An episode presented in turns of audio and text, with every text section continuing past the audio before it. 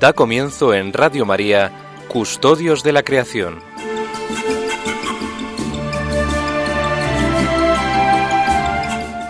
Dirigido por Lorena del Rey.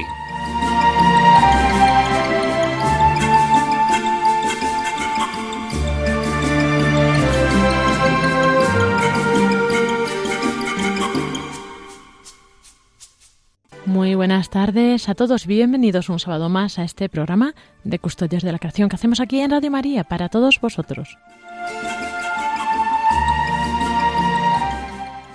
Y en este programa que dedicamos a la creación, al medio ambiente, pues nos disponemos a pasar la siguiente hora pues informando, hablando, compartiendo entre amigos pues estos eh, temas eh, actuales que nos ocupan de esta semana precisamente que hemos tenido dos días dedicados al medio ambiente, el Día de los Bosques y el Día del Agua, que nos contará Iván Renilla después en el noticiero ambiental. Eh, bueno, también hablaremos de la vida silvestre con Paco Marcos, Francisco Marcos y Pablo Martínez de Anguita. Y bueno, pues eh, todo esto lo hacemos para aprender más sobre esta creación que nos ha dado el Señor como don, como tarea que nos ha encomendado. Y bueno, pues para amarla más, para conocerla mejor, para así poder amarla. Y como siempre, comenzamos con el editorial de Francisco Marcos.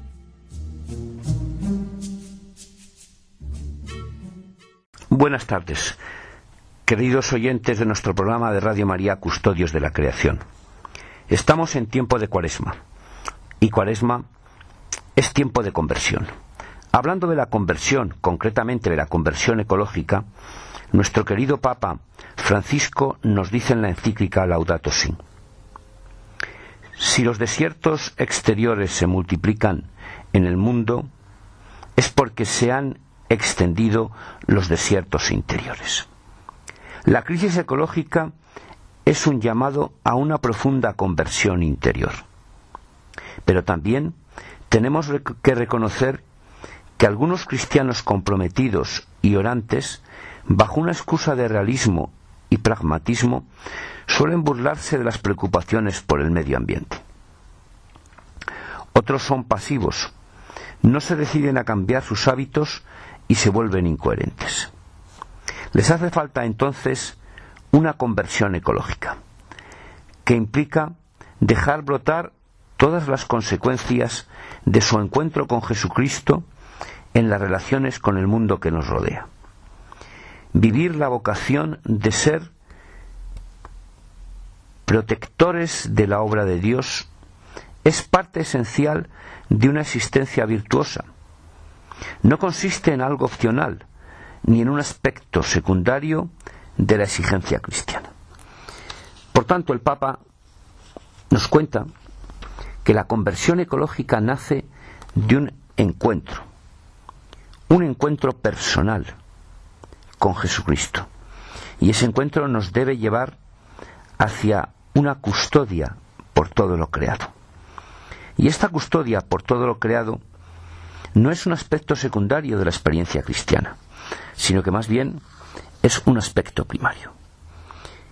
Pero, ¿cómo es esta conversión ecológica? Esta conversión ecológica debe estar guiada, como dice el Papa, por dos palabras. Las palabras gratitud y la palabra gratuidad. En primer lugar, la palabra gratitud, de dar gracias a Dios de alabar a Dios. Por eso la encíclica se llama Laudato Si, alabado seas. Y en segundo lugar, de gratuidad, porque lo que debemos dar, lo debemos dar gratuitamente, sin esperar nada a cambio. Dice el Papa al hablar de estos temas, la paz interior de las personas tiene mucho que ver con el cuidado de la ecología y con el bien común. Porque auténticamente vivida, se refleja en un estilo de vida equilibrado, unido a una capacidad de alimentación que lleva a la profundidad de la vida. La naturaleza está llena de palabras de amor, pero ¿cómo podemos escucharlas en medio de un mundo, de un ruido, perdón, constante? Por tanto, una ecología integral implica dedicar algo de tiempo para recuperar la serena armonía con la creación, para reflexionar acerca de nuestro estilo de vida y de nuestras ideales, para contemplar al Creador. Y nos añade el Papa que el Creador vive entre nosotros, en lo que nos rodea, cuya presencia no debe ser fabricada, sino descubierta, develada. Cuaresma es tiempo de silencio, de apartarnos un poco del ruido, de alejarnos de la actividad con prisas. Decía un educador español que las prisas matan el amor. Vivamos esta cuaresma plenos de amor. Y para ello, hagamos silencio. Alabemos a Dios y regalemos pequeños gestos gratuitos a los que nos rodean. Custodiemos los más pobres, los niños, los ancianos, la naturaleza.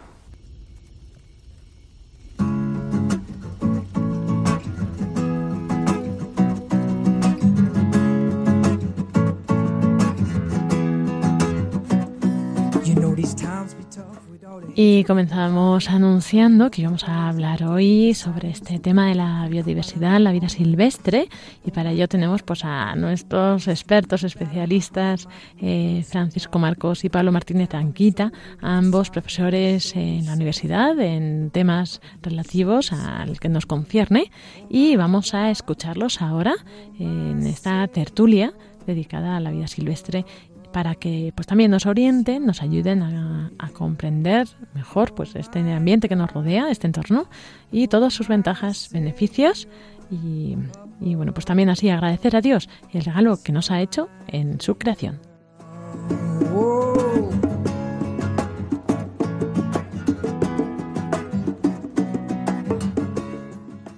La tertulia de esta tarde la vamos a tener sobre un tema que era el tema de la vida silvestre, porque como saben ustedes, a primeros de marzo ha sido el Día de la Vida Silvestre. La vida silvestre se refiere a los animales que no son domesticados y que tampoco están en el zoo. El Papa mm, Francisco, en Laudato Si, dice que tenemos que cuidar la biodiversidad. Entonces la vida silvestre va muy unida a la biodiversidad. Eh, Pablo, ¿tú qué entiendes por la biodiversidad? Bueno, es eh, la expresión de la vida. ¿eh? La vida es diversa. Entonces, de un solo origen hace millones de años y a través de pues de la diversificación que básicamente es pues lo que nos enseñó Charles Darwin que hay un, un exceso de descendencia en, en, los animales en los vegetales y por selección natural pues se van generando los los especímenes más aptos y por otra parte eh, cuando hay cambios en el medio pues hay adaptaciones entonces toda esa adaptación durante millones de años ha, hecho que a fecha de hoy haya en la Tierra entre 2 y 80 millones de especies, porque todavía no se sabe, está todo por, está mucho por descubrir, ¿no? Es un rango grande de, entonces, eso es la, biodiversidad, es como la, la, forma en la que se expresa la vida, ¿no? Diversificándose, haciéndose cada día más, más diferente, especializándose y generando nuevas especies. Eso es la biodiversidad y de esa biodiversidad, la vida, digamos que no está en torno al ser humano de modo directo, y luego explicaré por qué digo directo, es lo que llamamos la vida silvestre. Sí, explícanos eso de modo directo, Pablo. Pues hay vida silvestre en Europa y hay vida silvestre en América Latina, por ejemplo, ¿no? Pero hay una pequeña diferencia y es la relación que ha habido con el ser humano. Es decir, nosotros en, en Europa realmente no tenemos bosques vírgenes. Eh, no hay, pues dicen los científicos que bosques vírgenes quizá pueda haber algo en Rumanía, en lugares muy apartados de los Cárpatos, es decir, donde no ha habido presencia humana a lo mejor en los últimos 500 o 1000 años, ¿no? Pero vamos, puede ser, yo que sé, por ahí cerrado si es que existe en Europa. Mientras que cuando hablamos de extensiones como la Amazonía o, algunos territorios quizá mm, de, Indonesia, quizá, o de, del sudeste asiático, quizá también de, del, Golfo de Guinea, eh, de la cuenca del Congo, perdón, pues ahí sí que la presencia humana ha sido prácticamente nula. En, en, el Amazonas la mayor parte de los asentamientos viven junto a las aguas, entonces hay mucho territorio interior pues que no, no ha tenido prácticamente contacto con el ser humano. Sí, el otro día decíamos que mantener la biodiversidad era muy favorable para el hombre. Es favorable por varios motivos. Algunos de ellos, pues, son que de la, obteniendo la biodiversidad, como ha comentado Pablo, hay especies que no conocemos y estas especies a lo mejor nos pueden servir para curar enfermedades como el cáncer o como otras enfermedades. Pero también hay otros motivos para mantener la biodiversidad. Sí, pero bueno, explicando lo que estaba contando antes, en América Latina no ha habido mucha interacción con la selva, con, el ser humano. Entonces, eso ha hecho pues que, que las especies animales hayan evolucionado, pues por decirlo así, al margen del ser humano. Pero cuando llegamos a Europa, nos encontramos que hay una cierta coevolución del ser humano con las especies. ¿Qué es eso de coevolución? Pues lo, pongo con dos ejemplos. Nosotros tenemos eh, una especie preciosa que es el lince ibérico, y el lince ibérico se alimenta de conejos. Luego hay otros linces en, el resto de Europa, pero el nuestro, el lince ibérico, su comida es el conejo. Y claro, en un bosque pues no hay muchos conejos. Donde un conejo le gusta pues es en, pues por ejemplo, una zona donde, donde hay matorral, donde, donde se puede esconder en el matorral o en una encina baja, pero al mismo tiempo tiene pasto para comer. ¿no? Entonces, la, la, presencia del ser humano a lo largo de miles de años que ha ido clareando el bosque o haciendo dehesas, pues ha favorecido la población de conejos y eso ha favorecido una especialización del lince que, a lo mejor es lo que ha permitido que, que, haya un lince ibérico distinto a otros en Europa, ¿no? ¿Mm? Otro ejemplo, por ejemplo, el oso pardo. El oso pardo eh, lo tenemos aquí en Asturias, pero también lo tenemos en Rumanía, ¿no? En Rumanía el territorio es virgen. Bueno, pues la, densidad tradicional de osos pardos era mucho más grande en España que en Rumanía. ¿Por qué? Pues porque en Rumanía vivía solo del bosque, mientras que cuando vivía en Asturias y tenía hambre, pues iba a, iba donde estaban los pueblos y le robaba miel al, campesino, no se zampaba a lo mejor una gallina, no sé exactamente lo que harían los osos, ¿no? Pero eso quiere decir que, el oso, a pesar de que es silvestre, ha tenido una relación con el ser humano, aunque solo haya sido para robarle miel, ¿no? ¿Mm? Entonces, esta vida silvestre europea es una, es una vida que tiene mucho que ver con el ser humano. Un tercer ejemplo, tenemos una especie muy interesante en España que es el urogallo, y el urogallo, sin embargo, está en peligro de desaparición. ¿Por qué? Pues, eh, entre otras cosas, porque ha subido mucho la densidad de, de, de cérvidos y especialmente de jabalíes que se comen todo lo que pillan, ¿no? ¿Y por qué ha subido la densidad de jabalíes? Bueno, pues porque hay menos predadores naturales. El hombre al eliminar el lobo, pues eh, genera que haya más, más ciervos, ¿no? Y si la, otro de los factores en España está desapareciendo o está disminuyendo la caza. Entonces, como se caza menos, hay más jabalíes y se le pone la vida más difícil al urogallo, que necesita menos jabalíes para que el jabalí no se lo coma él. Entonces, ahí donde ha vivido el hombre y, no ha convivido con la vida silvestre, obviamente el, hombre ha tenido mucho, mucho que ver con la evolución de la vida silvestre. Entonces, por eso digo que, que nuestra naturaleza no es, al menos en Europa, no es una naturaleza que, que evolucione mm, al margen de nuestras actuaciones, sino que nosotros formamos parte, lo queramos o no, con nuestras actuaciones, con cazar o dejar de cazar, pues alteramos un, un equilibrio y eso mm, modifica la vida silvestre. Entonces, hoy en día en, pues en otros sitios a lo mejor se puede sencillamente conservar, ¿no? Pues en la Amazonía a lo mejor, oye, no te metas aquí, que esto funciona de maravilla, pero en otros lugares como España la vida silvestre requiere un cuidado. Sí, además, lo que sí es curioso es que alguien podía pensar, bueno, pues el sitio más biodiverso es un zoo, porque es donde más especies hay. En el zoo hay más especies de mamíferos que en mi pueblo. Pero es que la biodiversidad no se puede medir por el número de especies, porque desde luego un zoo no es ejemplo de biodiversidad. Hay muchas especies de mamíferos, pero a lo mejor hay pocas especies de insectos. Además, el término especie es un término que dice el hombre, donde a lo mejor un botánico ve 50 plantas distintas, viene otro botánico y ve 51, porque la naturaleza no conoce lo que es la especie, es una cosa que ha puesto el hombre. El zoo es un ejemplo de biodiversidad, es un ejemplo en el cual hay muchos mamíferos, muchas aves, muchos reptiles, muchos anfibios, muchos peces, pero a lo mejor hay muy poquitos arañas distintas, a lo mejor hay muy poquitos protozoos, que son células pequeñitas. O sea que la biodiversidad no se puede medir por el número de especies. Hay otras variables que utilizamos los ecólogos o los naturalistas para medir la biodiversidad, lo que pasa es que son más difíciles de entender.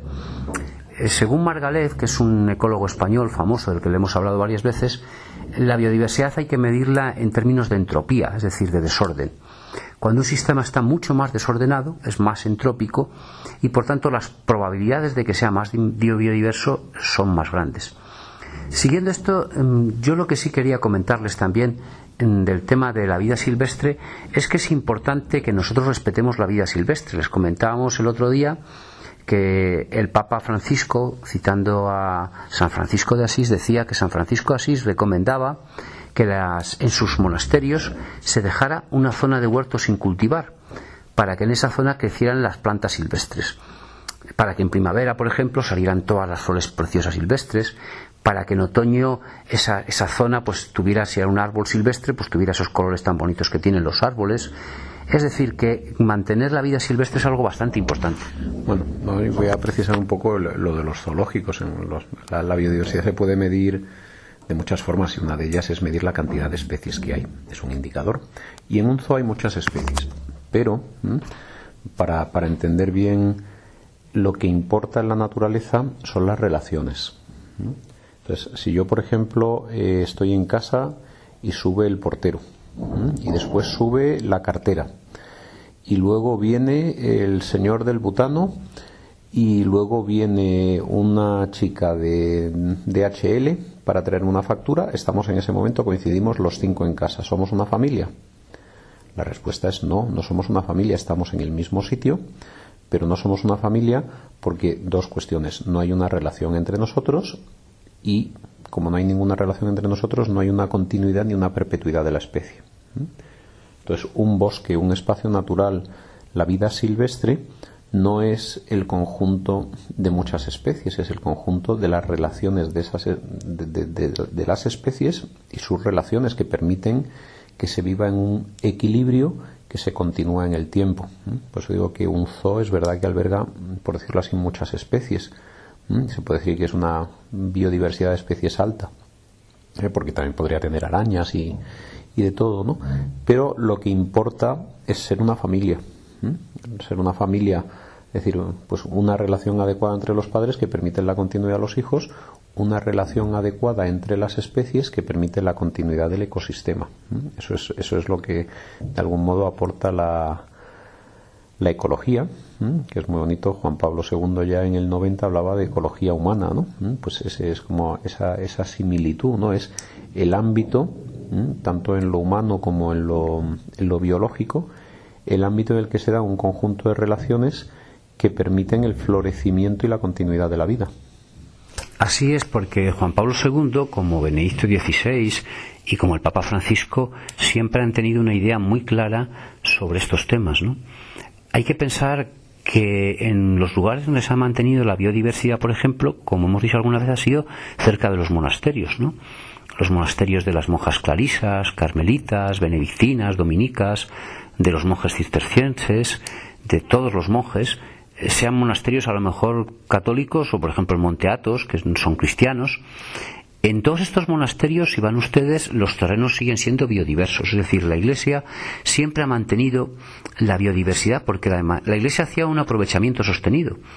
En los monasterios cistercienses y en estos monasterios hay frutales y entonces se aprovechan las manzanas, hay hortalizas, y se aprovechan las zanahorias, las lechugas, hay patatas cultivadas. Es decir, que los hombres, y concretamente las órdenes monásticas, han sido de los grandes defensores de todo lo que es la biodiversidad en muchos sitios del mundo. Sí, es, eh, efectivamente, creo que el 90% de los espacios protegidos grandes de Cataluña eran antiguos monacatos, ¿no? que siempre buscaban un valle con agua eh, y, cuidaban una parte de, bosque, una parte silvestre y otra parte de cultivos, donde volvemos a, lo mismo, esa coevolución los pájaros eh, pueden dormir en el bosque, pero si ven un manzano seguro que se lanzan a por las manzanas, ¿no? Entonces, esa, esa convivencia entre humanos, en este caso monjes y todas las personas que eran acogidas y la naturaleza, pues era una convivencia muy cuidada, muy cuidada eh, en el sentido de, de, pues esa cosa misteriosa de que cuando uno parece estar o cuando uno está en armonía con, con el Señor, pues hay esas cuatro esas cuatro armonías de las que nos habla eh, el Papa Francisco en Laudato Si, en la armonía con Dios, con los demás, con uno mismo y con la naturaleza, ¿no? Y, verdaderamente, pues estos monjes que, estaban muy cerca del Señor, pues curiosamente también estaban muy cerca de, de la naturaleza, en una vida muy armónica. Sí, la armonía es algo muy interesante que a lo mejor le dedicaremos un programa al tema de la armonía, porque la armonía con los demás es algo que nos hace a todos un bien. La armonía con Dios nos hace un bien y la armonía con nosotros mismos nos da un equilibrio interior, un equilibrio psicológico importante. Pero como señala el Papa en la encíclica, también hay una cuarta armonía, que es la armonía con la naturaleza. Nosotros podemos utilizar de forma despótica, de forma no sostenible, dicen ahora, la naturaleza. O podemos utilizar la naturaleza de una forma armoniosa, en armonía con ella, de una forma no despótica esa es la importancia que tiene, desde luego, el ser armónicos, el ser custodios, no ser explotadores de la creación. Bueno, vamos a ver, hay que distinguir entre gestionar y conservar. Uno conserva cuando no toca y uno gestiona cuando toca. O sea, cuando, cuando modifica las cosas. Entonces, eh, hay que, hay que ser cuidadoso porque en los parques nacionales pues nos dedicamos a conservar porque queremos que las cosas sean como si no estuviéramos ahí con, su armonía natural, por decirlo así, ¿no? y eso pues puede afectar al 2, 3, 4% del territorio. Pero claro, en España somos casi 47 millones de personas. Uno no puede decir voy a conservar. Por eso lo importante es en, ese otro porcentaje, que no es el 4% de áreas muy protegidas, en ese otro 96 es cómo gestionamos, cómo vivimos con la naturaleza, cómo compartimos, que es un reto más difícil porque hay que generar puestos de trabajo, hay que, hay que mantener la biodiversidad, hay que conseguir un rendimiento económico que puede venir o por la madera o por lo que se llaman los servicios de los ecosistemas o por el agua o, y, digamos que la labor del custodio no es solo eh, cuidar en el sentido de no tocar, ¿no? Ustedes se imaginan con sus hijos, ¿no? Decir, yo no le voy a tocar, no le voy a regañar, no le voy a decir, no le voy a corregir, no le voy a exigir, ¿no?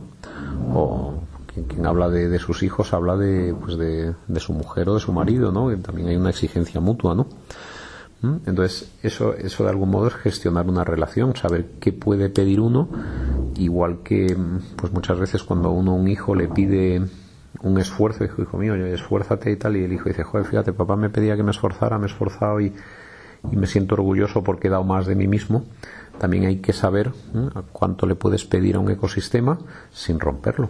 Como, como haces con un hijo, decir, venga, yo si le pido cinco horas más de estudio, se me va a rebotar. Ahora si le digo, venga, vamos a esforzarnos un poquito para llegar hasta el final de este capítulo, al día siguiente tiene más capacidad, ¿no? Entonces, eso es un poco el arte de, de la gestión de la naturaleza, que es similar al, al, arte de las relaciones humanas, saber, saber pedir, saber exigir, y no necesariamente hay veces que es a veces hay que, conservar, decir, mira, yo este, esto de, de, mi hijo, yo qué sé, eh, no, no, no es, es, tan bonito este don que tiene, bueno, incluso aquí estaríamos gestionando o mejorando el don, ¿no? Pero, pero en fin, que, no solo se trata con la naturaleza de, de, contemplar lejanamente y, ¿eh? sino también interaccionar. Sí, como hemos dicho muchas veces, hay que tener un equilibrio al gestionar la naturaleza. Hay que gestionarla, como se dice de forma sostenible. Gestionarla, pues como lo han hecho los benedictinos en estos monasterios, los cistercienses, ¿no? Pensando que la naturaleza no es una propiedad solo de ellos, sino que la naturaleza es la obra del Creador y como es la obra del Creador y generaciones futuras van a venir después, en ese monasterio van a vivir después futuros monjes. Entonces hay que dejarla pues tan bella como la han visto ellos para que los monjes que vengan después la vean igual de bella o incluso más bella todavía. Pues creo que has dicho todo lo que se puede decir, Paco. Un gusto charlar contigo.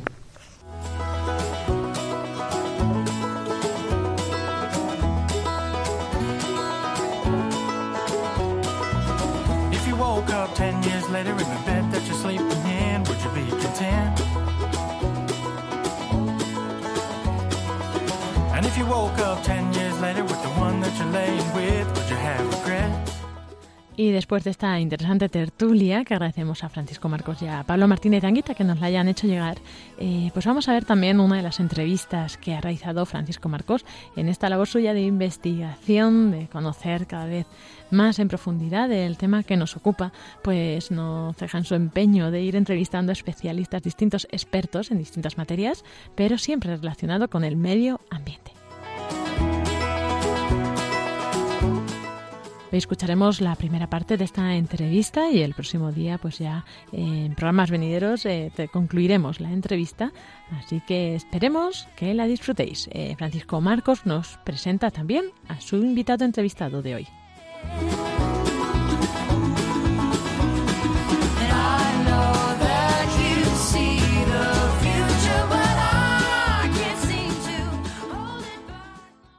Buenas tardes, queridos oyentes de nuestro programa Custodios de la Creación de Radio María.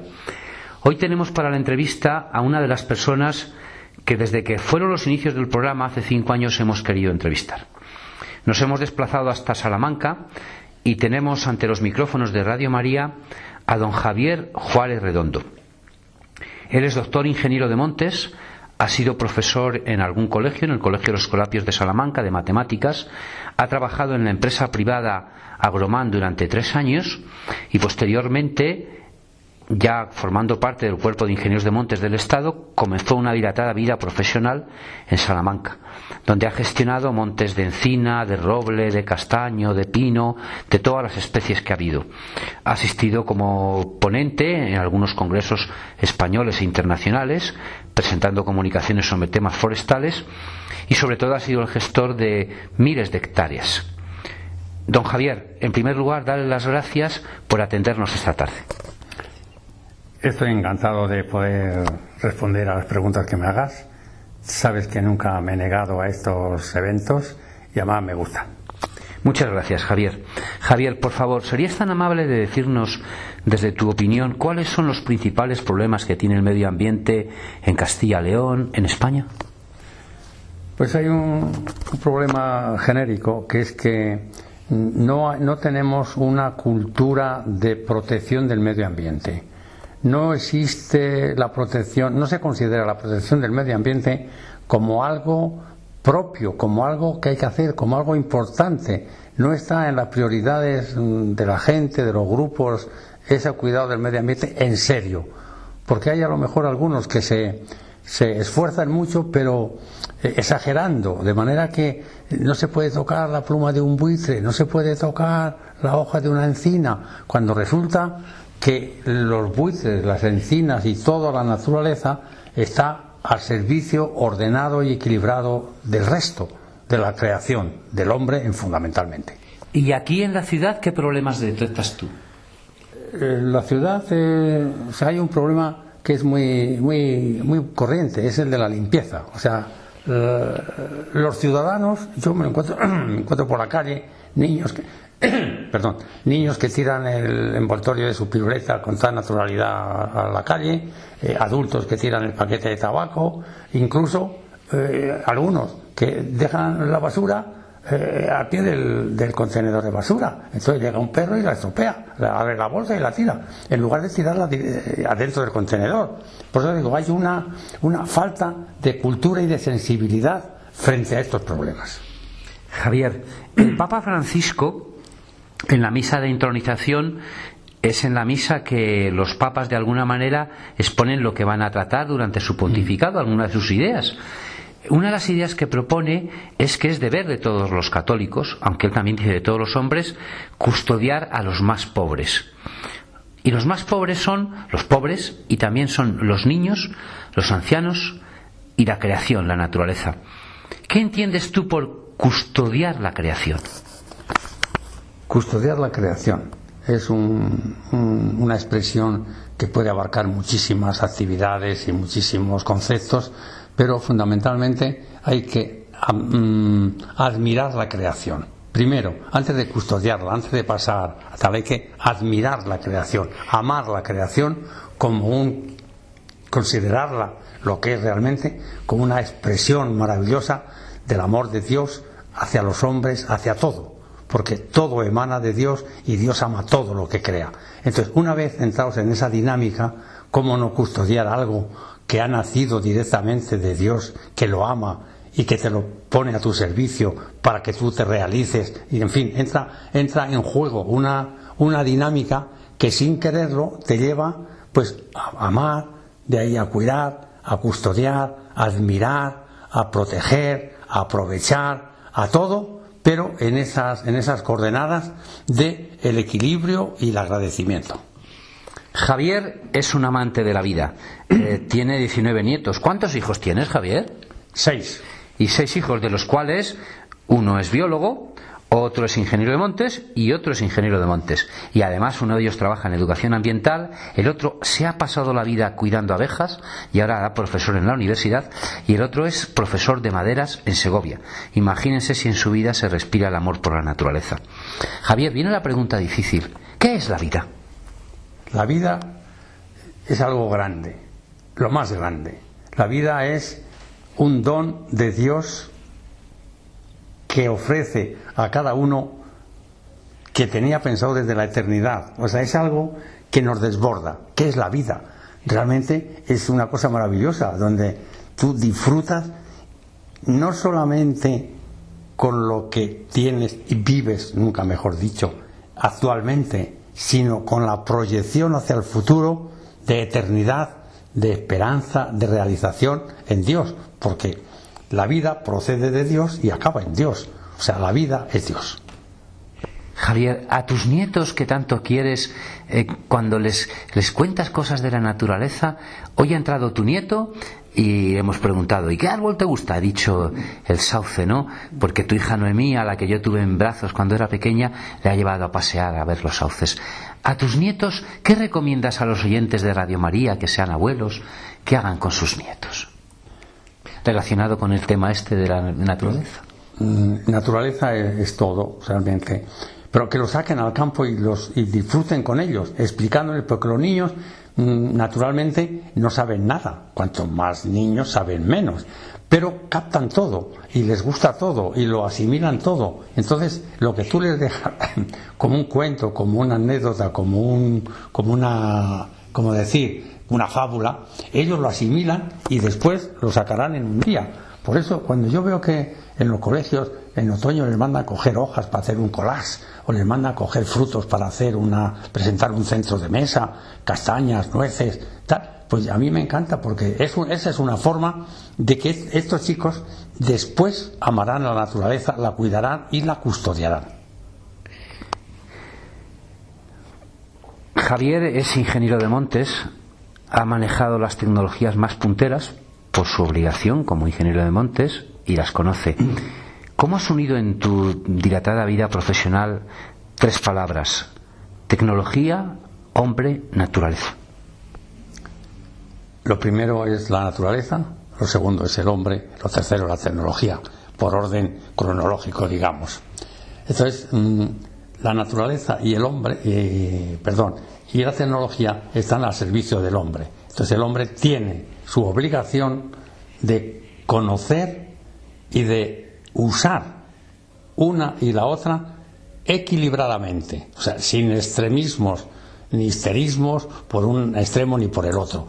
Entonces, la naturaleza es algo que está ahí, que se puede trabajar, aprovechar, administrar y custodiar tecnológicamente, incorporando a su cuidado y administración las tecnologías según van surgiendo, de manera que no hay por qué rechazarlas ni tampoco mm, abusar de ellas, idolatrándolas. ¿eh? La tecnología está al servicio del hombre y el hombre al servicio de la naturaleza. En ese sentido, yo no he tenido ningún problema, pues desde, desde los, los elementales aparatos topográficos que nos han servido para levantar tantos planos mm, a golpe de, talón, que se dice, hasta los últimos ordenadores generación cuarta y quinta que te lo dan todo hecho en el despacho. Pues todo bienvenido. Javier, vamos a hablar un poquito de los árboles. Eh, te voy a dar cuatro árboles que, que yo he disfrutado mucho contigo, y yo y tus hijos. El pino, el roble, el castaño y la encina. ¿Qué son los pinos? En España, ¿qué es un pino? Cuéntanos alguna historia de los pinos. Bueno, los pinos, pues son ese- seguramente hoy el árbol más extendido eh, en, cantidad, a lo mejor no en territorio, pero sí en cantidad. Y mm, es un árbol, es un árbol precioso. Bueno, cualquier árbol es precioso para un ingeniero de montes. El pino, que tantas veces ha sido denostado, pues por vulgar, hay incluso grupos que ahí me han dicho "Es que claro, la, eh, eh, la culpa, la culpa que tienen los de, de que haya incendios forestales es que habéis puesto pinos porque los pinos arden muy bien. Digo, oye, los cristales de las ventanas también se rompen muy bien, pero hay que tirarles una piedra. Al pino hay que ponerle una cerilla. Ah, claro, sí, no sé qué. Exactamente, pero el pino es un árbol precioso. Además los hay de copa, de copa parasolada, copa más cónica. O sea, son preciosos. Las hojas no sé cómo, las piñas, tanta variedad que hay. O sea, es un, es un árbol precioso. Muy, muy corriente, muy familiar, pero precioso. No hay árbol que no lo sea, ciertamente. ¿Y qué, te decir, qué decir de los otros? A ver, los robles. Aquí en Salamanca les voy a contar un problema que tenemos es que en toda Castilla León y en toda España los buenos botánicos, yo no lo soy, pues descontado, pero algún botánico ilustre que hemos entrevistado, como don Juan Andrés Soria Rueda, premio Medio Ambiente de Castilla y León, profesor de botánica de Palencia, pues él y yo lo aprendí de don Javier hace muchos años, los robles hibridan totalmente. De los primeros trabajos que me encargó don Javier era hacer una, ordenación de un monte que era de castaño y roble. Yo, muy tonto de mí, eh, fui a ver qué roble era y me volvía loco, porque se lo llevaba al catedrático de botánica y nadie sabían. Aquí lo llaman mestos a estos pinos, que son una mezcla. eh, Robles, perdón, robles, robles, perdón, no, no pinos, son todos robles. Mestos. Y que es que no hay dos, dos, dos robles iguales. Los robles, háblanos de los robles y los robles un poco salmantinos, lo que hemos comentado antes esta tarde. Pues lo- los robledales salmantinos son sorprendentes para mucha gente. Para unos porque no, lo- no los han visto nunca ni casi saben lo que es. Y para otros muchos pues, pues porque no se imaginan que en Salamanca hay robledales tan bonitos como los, como los hay. Es decir, yo conozco, he, tenido, mm, he visitado robledales en Salamanca a mi cargo con compañeros de Valladolid, de León, de Zamora y han quedado mm, sinceramente sorprendidos de la calidad de roble que hay en Salamanca, que es- son árboles también ¿Qué características, si tuvieras que decir una o dos características de los robles, de- en general, del mundo de los robles, ¿qué, qué, qué dirías? Tú que eres un amante de todos los árboles, pero de los robles, una o dos características.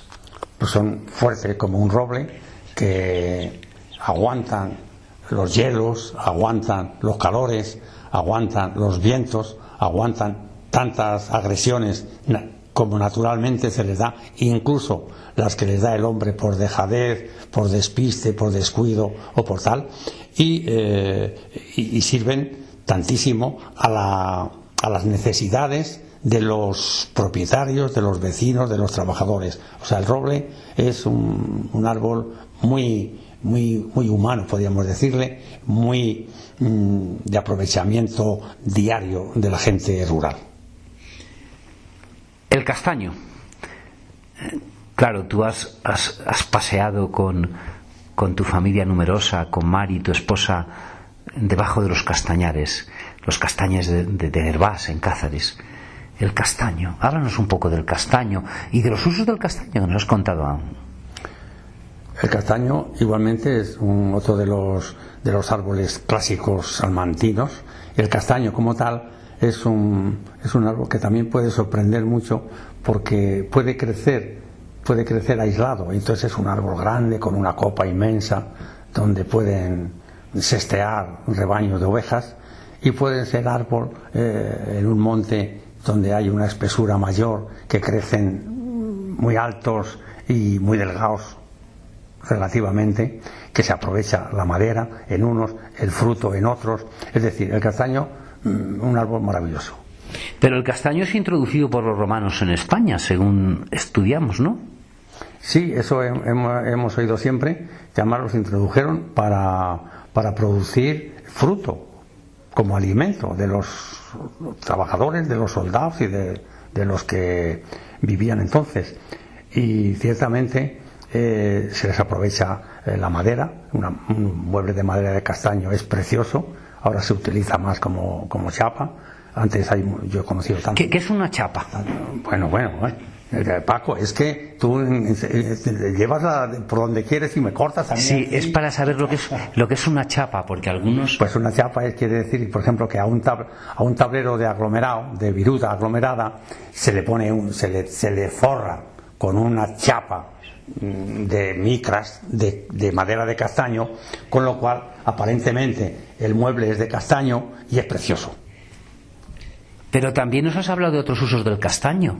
Hombre, el castaño, pues mira, eh, tiene en sitios donde ha florecido una artesanía histórica, tradicional, para eh, hacer con varas de castaño que las, las trabajan, las ablandan en agua, las cortan después con, una, con unas herramientas especiales y salen los cuévanos, los cestos, las cestitas y cosas de, castaño, que la gente piensa que como es de castaño. Pues sí, es el castaño, pues porque el castaño finito se le, se le aprovecha cuando eh, ha brotado con 8 o 10 años y entonces esas varas se, se utilizan para hacer estos cestos. Por ejemplo, en Salamanca tenemos un, un centro de actividades de este tipo en Montemayor del Río, que hay, que precioso. Si queréis ver por internet os podéis enterar y ver con detalle lo que es el aprovechamiento del castaño en ese campo.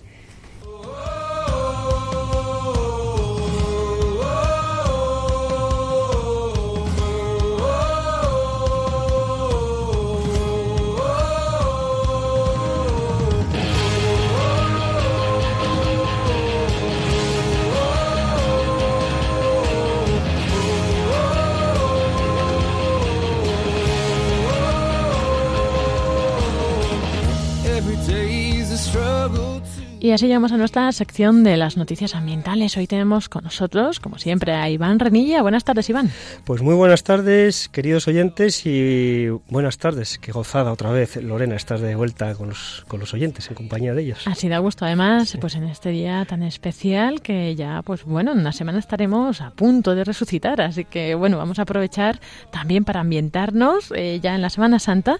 Y bueno, esta semana hemos tenido varios días especiales para el medio ambiente, que es lo que nos vas a contar, yo creo. Pues efectivamente, ayer, el día 21 de marzo, fue el Día Internacional de los Bosques. Eh, les contaremos, por ejemplo, pues que el lema de este año, 2018, ha sido Bosques por unas ciudades sostenibles. Qué interesante. Pues vamos a escucharlo.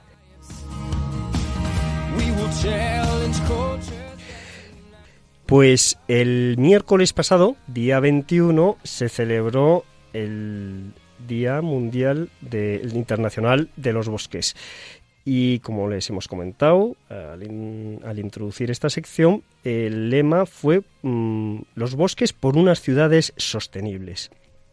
Dense cuenta que en las ciudades estamos viviendo eh, una urbanización mm, galopante y sin precedentes.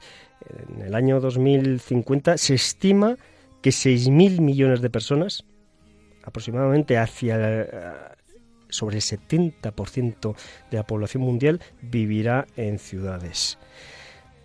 De, realmente mm, nos preguntaríamos, Lorena, ¿qué hacen, qué pueden hacer los bosques por las ciudades? Pues les voy a ir enumerando eh, las conclusiones a las que se ha llegado eh, los científicos y las bueno, instituciones internacionales, religiosas, políticas, qué hacen o qué pueden hacer realmente junto con los científicos, por supuesto, en los bosques por las ciudades. En primer lugar, pues los árboles reducen la contaminación acústica, porque el material del que están hechos los árboles es la madera y la madera es un gran aislante acústico. En segundo lugar, eh, los árboles, eh, los bosques y los árboles almacenan carbono, muy importante, es, es fundamental. Los árboles son, no nos olvidemos, lo que esta expresión nueva de ahora, ¿no? que nosotros le vamos a explicar rápidamente, son sumideros de carbono. ¿Qué significa esto? Pues que absorben carbono. Es como eh, realmente ellos, al hacer la fotosíntesis, pues eh, desprenden emiten oxígeno y captan, absorben dióxido de carbono o carbono. Por eso la importancia y la trascendencia de los bosques a nivel mundial y de hacer mm, unas ciudades como mínimo, como mínimo rodeadas de, arbolado, de zonas mm, bosques, esto que se llaman bosques periurbanos y también de dotar a las ciudades de avenidas con árboles. Tercera ventaja que proporcionan los árboles, por ejemplo, la colocación estratégica de los árboles en las zonas urbanas puede permitir enfriar el aire, fíjense bien, hasta 8 grados centígrados en la media de la temperatura urbana, eh, reduciendo así el 30% de las necesidades de aire acondicionado. Fíjense qué ahorro de energía y qué bueno para la naturaleza y el medio ambiente. Todo lo que signifique ahorro de energía, bueno para la naturaleza. Los árboles urbanos son también excelentes filtros de aire. Evidentemente limpian el aire o eh, purifican el aire porque, como emisores de oxígeno que son, pues eh, mm, mm, emiten oxígeno y por lo tanto contribuyen a un aire más puro, más respirable y más saludable. Los árboles reducen la contaminación acústica, como ya les hemos comentado, porque, eh, entre otras cosas, proporcionan barreras, barreras mm, aislantes e al estar los árboles situados cerca de los edificios en las avenidas respecto a, a las zonas internas, a los hogares, ¿no? al interior de los hogares. Y bueno, pues no son pocas ventajas las que hemos nombrado, pero aún no se acaban las ventajas. Los bosques las zonas de, de- de urbanas ayudan a filtrar y a regular el agua y contribuyen también a un suministro de agua de calidad. Muy importante el agua también porque al día siguiente de esta mm, semana que acaba de pasar, es decir, el jueves día 22, se conmemoró el Día Mundial del Agua, del que hablaremos seguidamente. Y por último, los árboles y los árboles en las ciudades eh, y en sus alrededores proporcionan muy importante hábitats para los animales, contribuyendo a incrementar la biodiversidad. Además que, bueno, yo no sé si pone algo más, pero a mí se me ocurre otra, porque a nivel de impacto visual es mucho más agradable una ciudad con árboles y con vegetación que una ciudad que solo son calles y calles y calles. Sin ninguna duda, pero fíjense qué importante lo que nos acaba de comentar Lorena. Psicológicamente, para el bienestar y la salud mental, es fundamental lo que nos acaba de, de apuntar y nos acaba de, de decir Lorena. Es fundamental, efectivamente.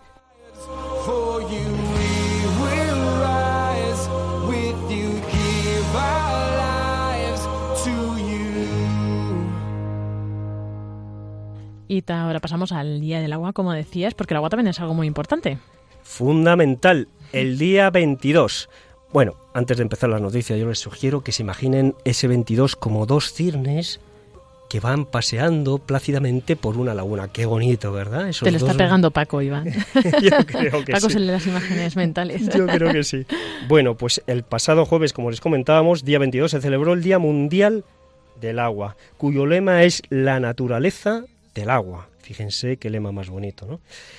Este día y este lema pretende animar e impulsar la búsqueda de soluciones a los problemas del agua, el acceso al agua y la calidad. Un primer paso hacia el- este objetivo es que eh, el agua sea, eh, y todos nos concienciemos, un bien común de la humanidad y que este recurso no es un objeto, no debe ser un objeto de comercio, que su uso debe ser austero a la vez y generoso. ¿Y ¿Qué, qué- queremos decir con esto de que, bueno, parece un contrasentido, ¿no? Que por un lado seamos austeros y por otro generosos. Austero en el uso personal de ese agua, es decir, el ahorrar el agua va a proporcionar y a conseguir que ese bien, que es muy escaso, pues mm, se extraigan menos cantidades de la naturaleza, creemos menos necesidades del agua y por tanto se mantengan también el agua para otros usos, que está muy bien que sea para consumo humano y para la higiene humana y para la agricultura, pero también no nos olvidemos que el agua es un recurso muy importante en la naturaleza para otros seres vivos.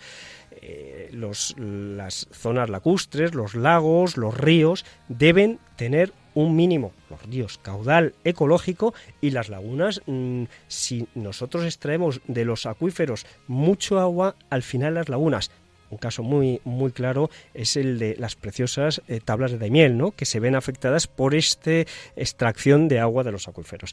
Bueno, pues eso en cuanto a la austeridad, pero en cuanto a la generosidad, es que es muy importante que en las zonas que, mm, donde más abunda sean generosas y compartan con las zonas donde es más mm, escasa este recurso. Luego también mm, eh, la naturaleza, dicen, decía el lema, tiene la respuesta. Pues eh, se referían en la celebración de este año, que se ha centrado en explorar cómo la naturaleza puede ayudarnos a superar los desafíos que plantea el agua en el siglo XXI. Pues cuando descuidamos los ecosistemas, dificultamos el acceso a los recursos hídricos, evidentemente.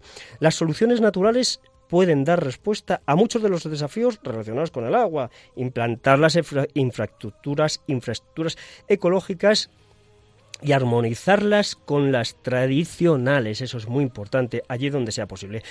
También en el encuentro de la FAO sobre el agua, en este Día Mundial, el pasado jueves, día 22, eh, se llegó a la conclusión de que la agricultura, tal y como es practicada hoy en día, es responsable del uso del 70% del agua potable en el mundo. Así lo admitió el brasileño José Graciano da Silva, que es el director general de la Organización de las Naciones Humanas, de las Naciones, perdón, Unidas para la Alimentación y Agricultura, que es la FAO.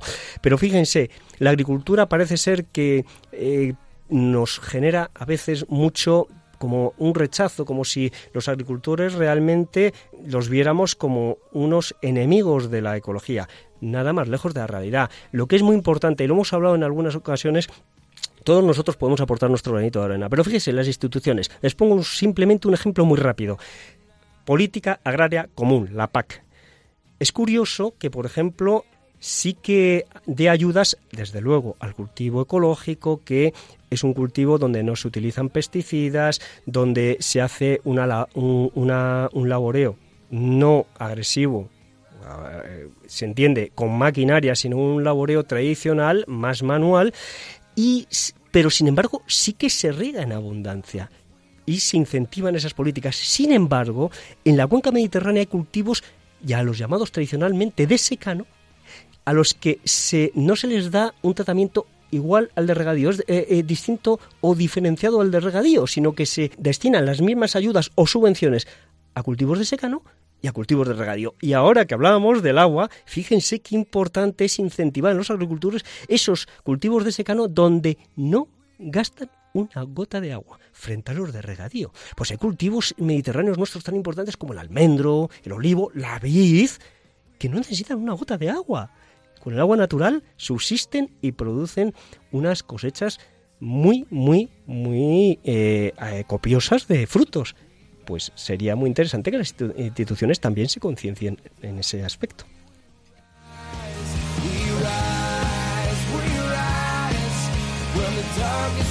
Muchas gracias, Iván, por estas noticias, esta información y bueno, pues también eh, nos ha servido mucho para formarnos y así pues aprender a creer esta creación, esta tierra que el Señor nos ha regalado y bueno, nos ha dado como don y tarea y por eso pues eh, de ahí la tarea, ¿no? ¿Verdad? De pues de plantar árboles también en las ciudades, de hacer estos cultivos, de cuidar el agua, etcétera. Pues nada, Iván, hasta la semana que viene, si Dios quiere. Hasta Bueno, dentro de 15 días, perdón. Sí, hasta dentro de 15 días, si Dios quiere, y que Dios les bendiga a todos ustedes.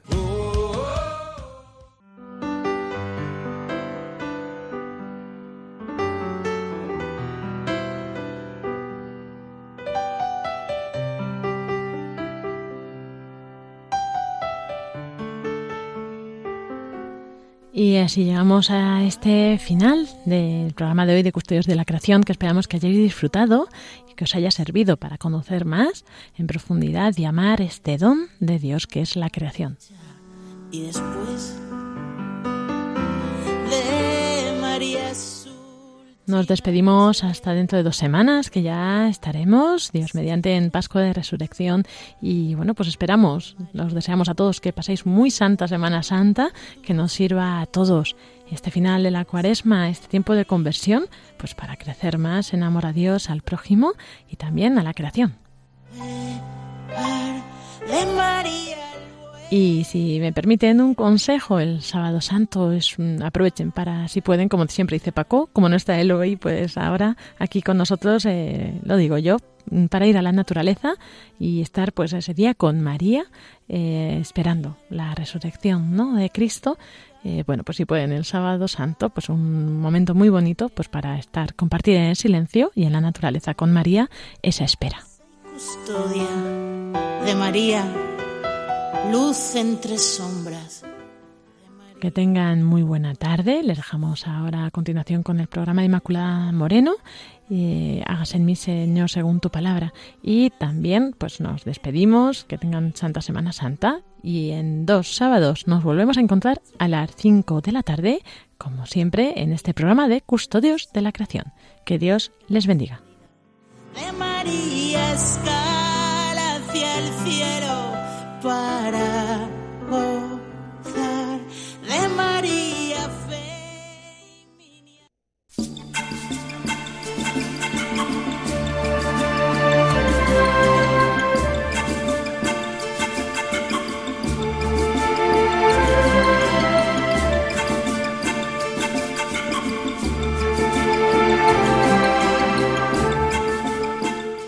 Acaban de escuchar el programa Custodios de la Creación, dirigido por Lorena del Rey.